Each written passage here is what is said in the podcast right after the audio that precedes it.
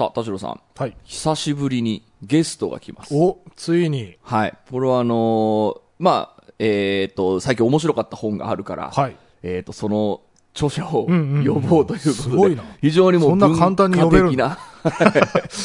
もう絶対これ聞き逃してはいけない大事な回になると思いますので、はい。えっ、と、深い話になると思いますよ。はいえー今週も始めます。はい。田代智和と、田淵智也のタタッチレディオ。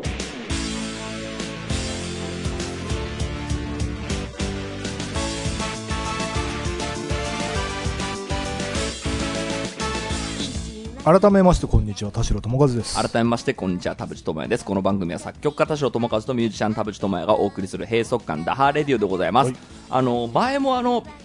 映画を早送りで見る人がいるらしいぞっていう話をはいはいはい。タッチレディオでしたじゃないですか、まあその辺の、えー、と話の流れで、えー、となんかそういう人いるらしいぞっていうのがこう徐々に社会的にもはい。こう大きくなってくる中で最近ファスト教養っていう言葉がうん。えーちょっと流行りつつあると、はい。でそのファスト教養っていう、えータイトルの本が出てその著者の方が今日来るんですけど、えー、とそのえーファスト教養というのの言葉を作った人ああ、すごいね。なのでそのいきさつなどだとも聞けたらと思うん流ですけど行語大賞をそうなんですよ狙っていると。そうなんですよ あの非常に本もあの売れてるらしいので、ははいい非常にいいっすね。はい、ということで、えっと今日はですね著者のえー方をお招きして、はいえーたくさん議論していければと思います今週も30分間あなたの閉塞感をダハタッチ。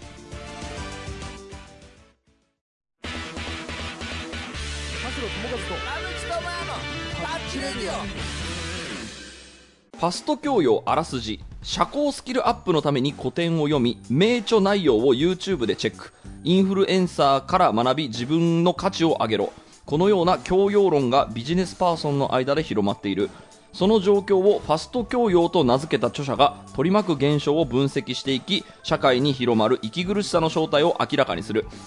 ということでですねビジネスで社交スキルをつけて、まあ、あの会社とかでね社交スキルをつけて成り上がるには教養をサクッと身につけておいた方がいいと。太宰治は読んどけとかキルケゴールは読んだけとか、はい。なんかまあそういう、えーのがある中、まあ、それこそインフルエンサーの人がこうこう主張することで、うん。まあ、YouTube とかでもよくあるじゃないですか。あのーこうそれをなんかこうファスト教養という形で若者に浸透しているのではないかということで、うん。えーまあえースキルアップだということで、えーこういうのがこういろんな人にこうルフされていってる現状があってこれがもてはやされているファスト教養が広まっている現状をどう見るのかこれは許容するべきなのか歓迎するべきなのかけしからんなのかっていうまあ、タッチレードで昔話した話で言うと、ね、映画早送りで見るのどうなのっていはいはいはいう話とかだと思いますけど田代さんここまで聞いてどうファスト教養というものに関してえー、でも確かにね、あの、そのなんだろう、インフルエンサーというかなんだろう、僕がなんとなく感じてたのは、あの、ホリエモンさんとか、あの、ひろゆきさんとかの、そもそも配信されてるものを、さらにその、なんだろう、弟子っていうか、なんていうの、その一般みたいな人たちが、こう、切り抜きするじゃない。はいはいはい。だから、本来例えば30分喋ってたものを、うん。もう10分ぐらいにまとめたものを、それをさらに1.3倍速とかで見てたりするっていうのは、なんとなく周りで感じてて、うんうん。あだからそうするとまあ30分のものがまあし6、7分でなんか内容わかるみたいな、まあ、効率重視になってるのかなっていうのはちょっとなんとなく、その中に巻き込まれてる気はしてる。そうだから、ね、教養っつってもその、ね、古典とかその、勉強になるようなものだけじゃなくてそういうなんだろう、うん。えー、と文化的なもの、はい。音楽、まあ、音楽とか映画とか、はい。まあ、そういうのもこう切り抜き切り抜きで、うんうんうん。えーとまあ、噛み砕きやすいものにな,、えー、となっているっていう現状が確かにあって、はい。これをどう捉えるのかということで、うんうんうん。えー書かれた本でございます、はい。えーということで著者お呼びしました、えーレジーさんです。どうぞあ、はじめまして、レジーと申します。よろしくお願いしよます。よろしくお願いしまますすさっきあのー、はいはい田口さんにあの、本のあらすじをお 音読いただきましたけど、はいなんかあの、他の方の音声でなんか初めて聞いた気がします。ありがとうございます。読書代行です。さあ、ということでですね、レジさん、えっ、とですね、自己紹介みたいなものをぜひ、えっ、と、してもらえればと思うんですけど、えっ、と、まあ、ブロガーであり、ライターであり、音楽ライターとしてのイメージが強い、あのーえー、と音楽雑誌とかでディスクのレビューとかを書いたり、えーコラムとかを書いたりしてるんですけど、えー普通にサラリーマンだということも見逃してはいけないということで、そのあたりちょっと自己紹介いただいてもいいですか？あはい。えっ、と、改めまして、レジーと申します。今、えっ、と、田淵さんからもありましたが、結構プロフィールとかを書くときは会社員兼音楽ブロガー、ライターとかっていうことが多くて、えっ、と、まあ、もともとは、もともとは、もともとはとか今もなんですけど、あの、まあ、普通の会社でずっと仕事をしていて、ちょうどサラリーマンをやり始めて、まあ、もうすぐ20年ぐらいになるっていう感じですね。で、えっ、と、まあ、その中で、いつぐらいですかね、まあ、10年ぐらい前から、2012年とかに、えっ、と、まあ、単純にあの、趣味の一環として音楽に関するブログを書き始めまして、まあ、ちょっとおかげさまでいろいろ、それこそね、田淵さんとかにも結構シェアいただいたりして、なんかはいはい。そういうところで、まあいろんな人に読んでいただいたりする中で、えっ、と、外のメディアの方からも声をかけていただくようになって、えーまあなんやかんやで音楽に関する記事とかを書くようになったというのがある中で、まあちょっといろんないきさつがあって、もはや音楽の話ではない、まあファスト教養というなんか教養に関する本を書くに至るみたいな、なんかそんな感じのことをやってます。そうですね。音楽そのブロガーとしてはあの僕がねツイッターをやってる時に、はい。あの面白いこう文章を書かれる方がいて、はい。でなんかそれでこうなんか私もだからちょっとそれを読んでる俺みたいなのをこう、ちょっとなんですかね。ちょっとこうリテラシーありますみたいあな感じで、うん。このブログをみんな読んだ方がいいみたいななんかことをこうん。うこう広めたりしてたんですよ。で結構前だよね結構前でです、でその流れで、えっともう本当に仲良くなって飲みに一一回ご飯食べましょうっていうこともあったりして、これあのタッチリデルにも昔来てくれてるあのマスコさんはい。と3人で結構よくご飯食べたりして、はまあ、あの最初にそのレジーさんを紹介するなら誰かなって思った時に業界の人で誰かなって思った時にマスコさんが思い浮かんだんで、はい。マスコさんに紹介したらマスコさんから、えっと、コラムのしあの仕事とかももらったりして。だから最初は別に副業するぞと思ってその働いてらっしゃったわけではない、あもう全然、もう、あのすべて成り行きでここまで来たっていう。ね、どうですか、えー今もう副業の時代が当たり前になってききいやー、ましそうなんたけど、ですよ。だから、ね、ちょっと時代の先を言ってたなって我ながら思います。けど。確か どうですよね、どうですか、デラさん、この、えっとマルチなこう肩書きを持ってらっしゃるレジーさんに対して、いやあの本当にあのブログの人というか音楽ブログの人でもう田淵君が注目するぐらいのタイミングで多分僕も読んでて。であーありがとうございます。えーで夏フェスの本とかも読んで、まあうんすごくそうだそうだ。えーま、マーケ寄りというかあのそうですね、はい。その感覚で音楽のやつを結構クリアに見見えたんで僕らもねあの田淵君とこのラジオを始めてあの夏フェスどうなのみたいなことをずっと言ってた時期があったので そこの議論を深めるのにすごく助かったなという記憶があります。そうですね、えっと他のその本ではね、夏フェス革命っていう本だったり、えっと日本代表とミスターチルドレンっていうのを、これ、宇野さんと共著で書かれてるそうですね、はい。えー本もありまして、サッカーの日本代表とミスターチルドレンっていうのを リンクさせたなんかどうなんですか？あの結構レジーさんってその音楽を紐付けて文化論と紐付けてこれとこれは符号があるんじゃないかとか、結構この今回のファスト教養の中でもそういうのいっぱい書いてましたけどあそうですね。あれは、はい。受け狙いでやってるのか マジで思ってるのかどっちなんですかね？いやー、そうですね。なんだろうね、その、その、さっきおっしゃっていただいた、その、夏フェス革命、日本代表とミスターチルドレンで、ファスト教養なんで、この前ちょっと、自分の部屋で3冊並べてみたんですけど、うん。もうなんか、マジで謎なディスコグラフィーになってきたなっていう。のが確かにそうですよね。あるんですけど、まあ、なんか、自分の中でやってることは結構一貫してるつもりで、うんで、それ今、田淵さんおっしゃってくださったことに、まあ、つながるんですけど、まあ、なんかこう、カルチャー的なものって、なんかこう、世の中の空気とかを、こう、表しているものだよねっていうのが、うん。なんかこう、自分の中でずっと思っているところで、だなんか、それをこう、いろんな形でフェスだったら、やっぱりこう、フェスに体現されてる価値観みたいなものが、なんか社会の先導している部分があるんじゃないかとか、まあ、日本代表とミスターチルドあの本は結構ファスト教養にもつながってくるんですけど、まあなんかこう自己実現自己啓発みたいな空気がそのサッカーと j p o p っていうものをこう媒介にしてなんかこう世の中の空気を生み出してるんじゃないかとか、まあ、なんかそういうことをこうずっとやってて、まあ、今回それがたまたまちょっと直接的には音楽から離れたんですけど、まああのやり方としてはその世の中の空気をどうやって切り取るかみたいなことを、まあ、いろんなコンテンツを介してやってるってことなんだろうなっていうのはちょっとまあなんか最近こう自分の中ではなんかそんな風に整理をしてるところですね。もともとこのファスト教養っていうのの単語を発明したのがレジーさんっていうのはここは間違いない。えっ、と、のはず、のはず、のはず。のはずこれはどういういきさつでこのファスト教養っていうのをつけたんですか？えっ、とですね、もともとは、もともとはというか、さっきその話にも出てた、その映画を早送りで見る人たちの話、まあ、あの辺の記事とかがちょうどこう、ば本になったのは今年の春ですけど、バズってたのは確か去年だったと思うんですけど、まあ、それぐらいの時にちょうどあの、ファスト映画っていう、あの、映画をなんか10分ぐらいの圧縮してもう結論まで分かっちゃうみたいな。でなんかあれで結構その著作権の問題で逮捕されてる方とかが出てたと思うんですけど、うんうんだからなんかああいうとところを見ている時に結構あれを見る人って多分なんか映画大好きでいっぱい見たいとかっていうよりはまあなんかこうちょっとマウントしたいというか 話分かってますってみたいな。なんかそういう人たちがどっちかっていうとメインターゲットなんじゃないかなっていうふうに思っている時になんかこれって映画だけの話じゃないなっていうところで結構なんか教養っていうのもなんかそうなってるんじゃないかっていうのを、うんうん。まあなんかこう結構ね教養としてのなんとかみたいな本いっぱいありますけど、うんうん。まあ、なんかそういうようなところからこう組み合わせた時にあなんかファスト教養っていう現象が今あるんじゃないかっていう風になってその言葉をまあ、つく作った作ったと言い切っちゃいますけど、作ったっていう感じですかね、あの最初に、えー、とファスト教養という言葉がそのレジーさんが使い始めた前後のあたりに、あのー花束みたいな恋をしたの、はいはいはいそうですね。えーとはいレビューのはいはい。コラムがありましたよね、はい。それ確か、えー、と花束みたいな恋をしたタッチレディでも実は取り上げたことがあって、うんうん。あのデラさんにも大刺さりしているうんうんあうんうんのうん。映画だったんですけど、えーとまあ、これの、えー、と起きている現象でどういうことなんだっけみたいな話をその、うんうん。花束みたいな恋をした議論みたいなのをタッチレディでもしたことがあってそれの、えーと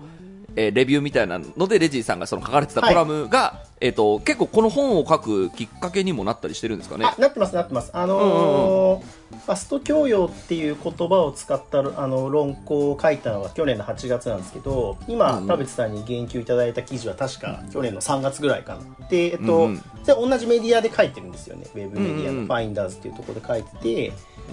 であれもその花束みたいな恋をしたに関しての記事もあの麦君の文文化コンテンツに対してのこう態度の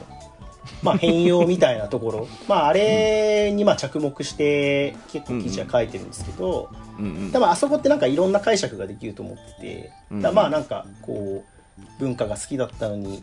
ニュースピックスに行っちゃってなんか変化が悲しいなっていう読み方もあればまあ彼にとってはなんかお同じこう扱いのものっていうかまあなんかちょっとこう先行ってる自分みたいなのをこう演出するためのものっていう意味ではもしかしたら一緒かもしれないとかまあなんか多分いろんな読み方ができると思うんですけどでなんかその辺はまさにその今回の「ファスト教養」っていう本で取り上げている、まあ、ある種こう周りの人から差別化するために何かの知識を得ていくっていうようなところが、まあ、テーマとしてはすごくつながってるっていうことがあります、でちょっとこれ少し話先取りしちゃうかもしれないんですけど、あの本のファスト教養の本の中にも触れてるんですけどあの花束みたいな恋をしたって実際に映画の中だと一番こうその今その麦の変容みたいなところで象徴的に取り上げられるのってあの人生の称賛って前田裕二さんのあはい。のビジネス書をまあショー本屋で、ルームのはい、立ち読みしてるっていうところが象徴的ですけど、なんかあの実際にこう自宅のシーンとかのあの全然こう映画の中でも言及されないしかつあの映画ってパンフレットにこういろんな出てきた小説とかの解説があるんですけどそこにも全く言及されてないそのこう、麦が会社に入った後の本棚っていうのが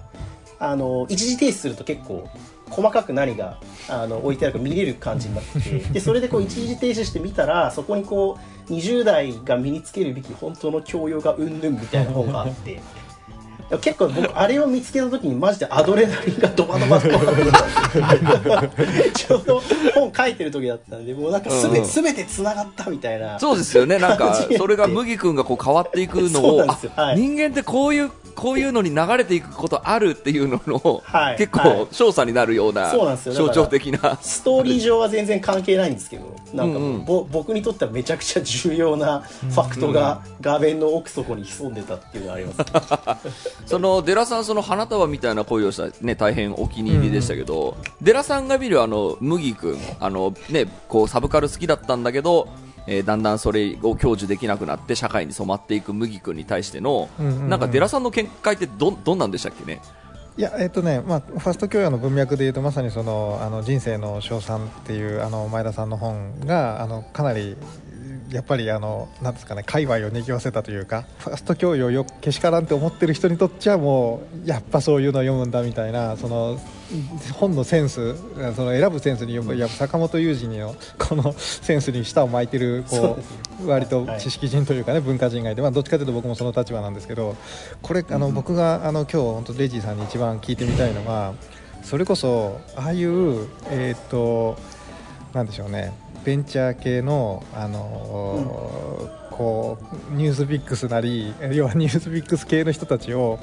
フィーチャーしたのはあの小寺さんのせいですよって言われたことが別あってですね、えー、と僕がずっとやってた「日本のジレンマ」って番組があるんですけど、うんうんうんうん要はあ あそこであのフックアップしたことによって一つの一大勢力というか一大文化圏をちょっとあの、なるほどなるほど。に結構あの責任を感じてくださいと、まあ、これは笑いながらですが 言われたことがあってですねそこでこうなかなかの罪深さというか、まあ、罪深それは自意識過剰の部分もあるんですけどなんかそこもあの時代のあれになったなと思って感慨深かったという話ですね僕にとっては。うん。いや本当になんか気がついたらニュースピックス的なものがものすごくこう力を持ってたっていうのは、まあなんか今回改めてこう振り返ってみてあの思ったところだしさっきまあその文化人がっていうお話をちょろっとやらさせていただきましたけど、まあなんかどっちかっていうとそっち側の人ってこう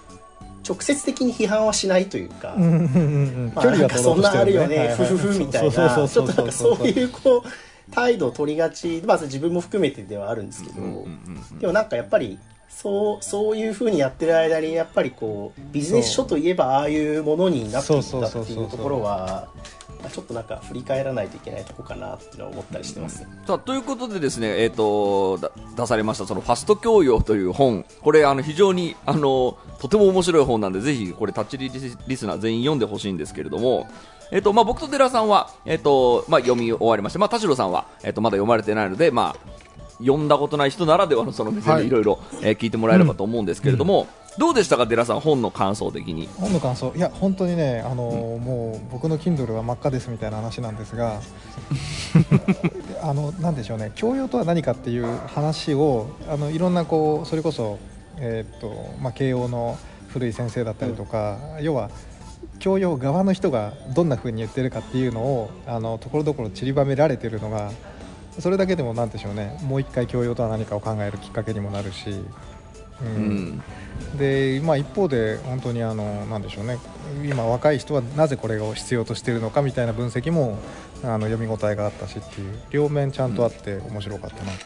そうあのー結構その読んでみると多分誰でもそのささらさら読めそうなのがあのい本当いろんなインフルエンサーを例に出してくれてるので、うん。あの堀江門でありますとか、はいはい。そのひろゆきでありますとか、えっ、とあとその田畑さん、えっと元、うんうんなんだっけ、ね。あのゾゾゾタウンにいたはい。その田畑さんだったり、えっ、と末はえっ、とデラさんの仲良しの中田さん、オリエンタルラジオの中田さんまでも例に出そうなんだ。してズバズバズバズバ切っていくから。ええ繋がりまくるでまあそのに主にだからそうそういう人たちがやってるのはそのインフルエンサーとしてその知識をその人に、えー要約して、えーはい。まあ、特に中田さんの YouTube とかを例にとると分かりやすいですけど、まあ、どいわゆる読書代行っていう言葉をそのこの本の中では、うん。レジーさんおおっしゃってましたけど、えーこの本を要約して伝えるっていうその YouTube の、はい。えー番組を作ることで、えーたくさんのその再生回数を稼いでるよっていう人たちが、えーインフルエンサーが出てきて、まあ、それがファス,、まあ、ファスト教養の流れをどんどんその、うん。ね、助長してるよねっていうのを結構いろんな文化の切り口から、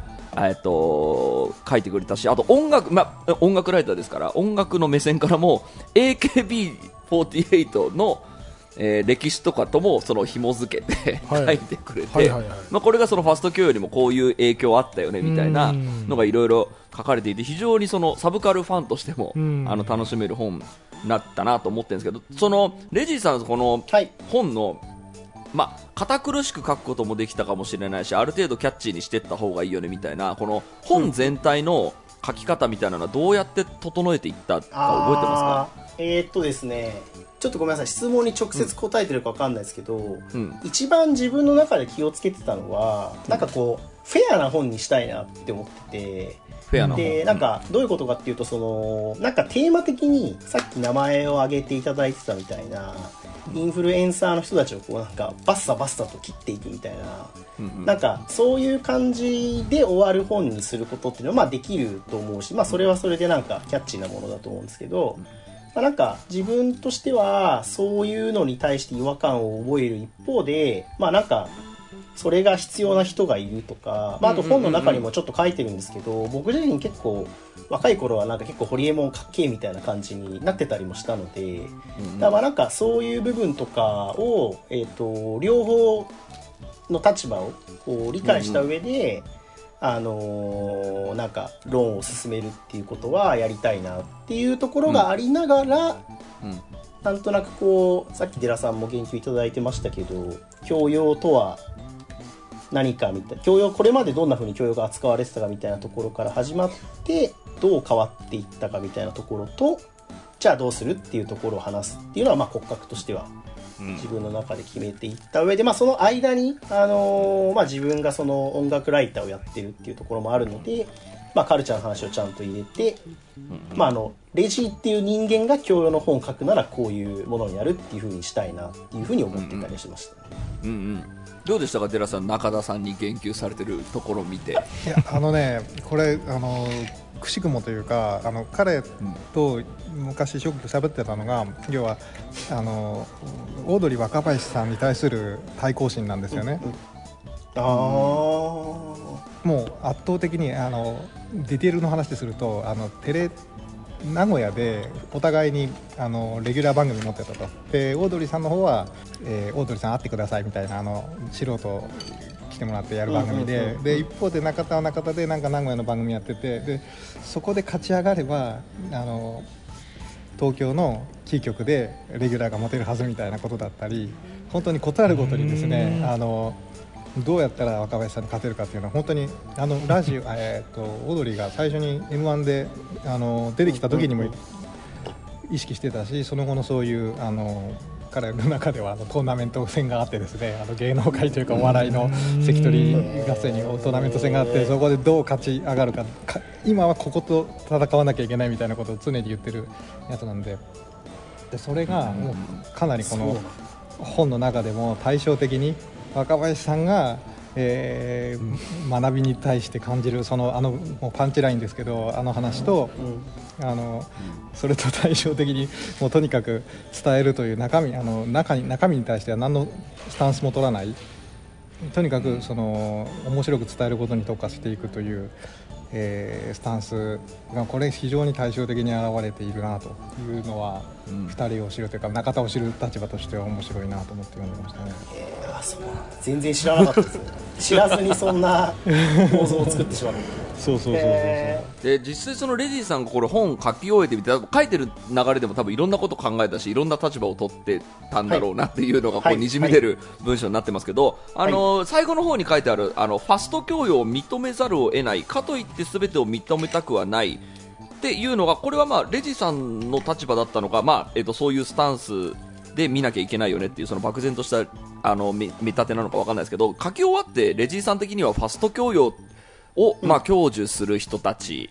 に対してどんなこう印象を持っていますか？あーえっとその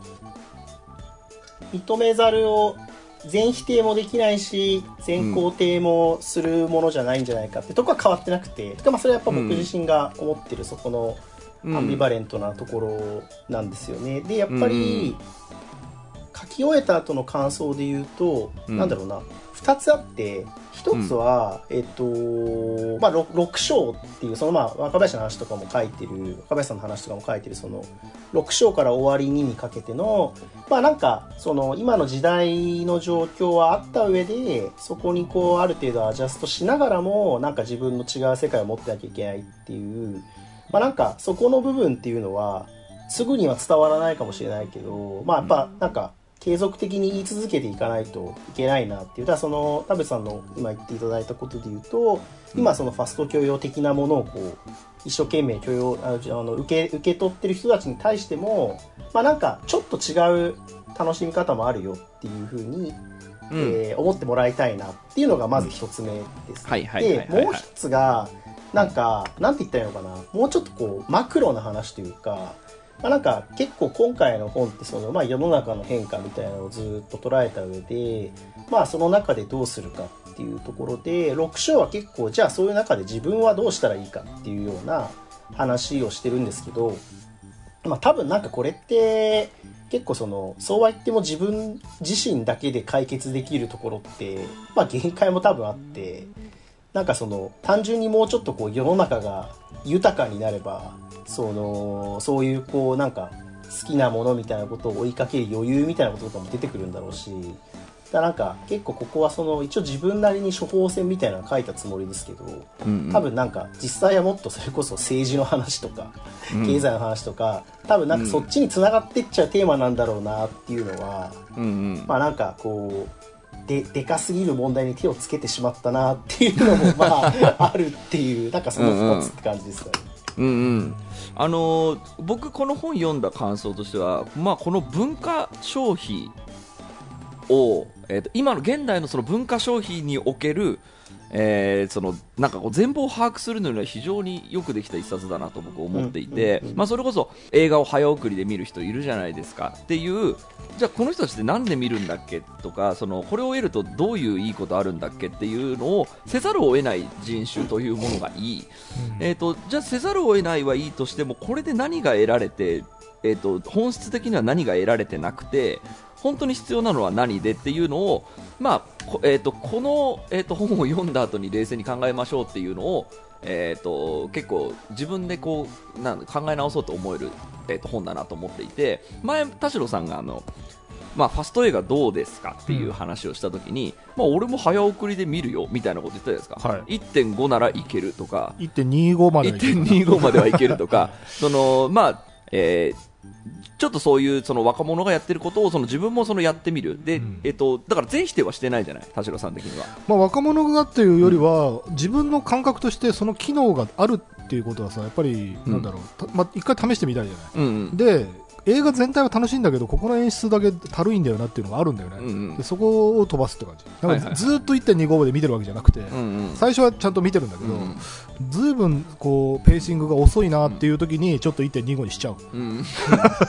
でなんか盛り上がってきたらまた1に戻したりとか、うんうんうんそそういう感じで使ってたんだけど、うん。でも最近はやっぱアニメとかかな。アニメが、えっとちょっとこれあんまり言うと角が立つからあれなんだけど、あのとあるアニメの2期を見た時にあのなんかペーシングが遅くなったんだよね、うん。であれこれはちょっとあれだな。その引き伸ばし金になると思って引き伸ばし入り始めたぞと思って。ストーリーが進まないと。そう、ん。であの週1でやるようなやつってさ、その1回にどこまで進めるか原作のあるものがさどこまで進めるかってもう監督っていうかなんていうのもう制作側のスタンス次第じゃない、うん。それを多分本当だったらもっと詰め込むこともできたのに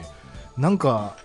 なんだろうそのワンクール終わった後に劇場版につなげるちょうど切りのいいところまでをうんうん。テレビシリーズにしようみたいになるとどうしてもペーシングが遅くなったりとかって、はいはい。まあ、逆に速くなることもあると思うけど、まあ、遅くなりがち、うんうんで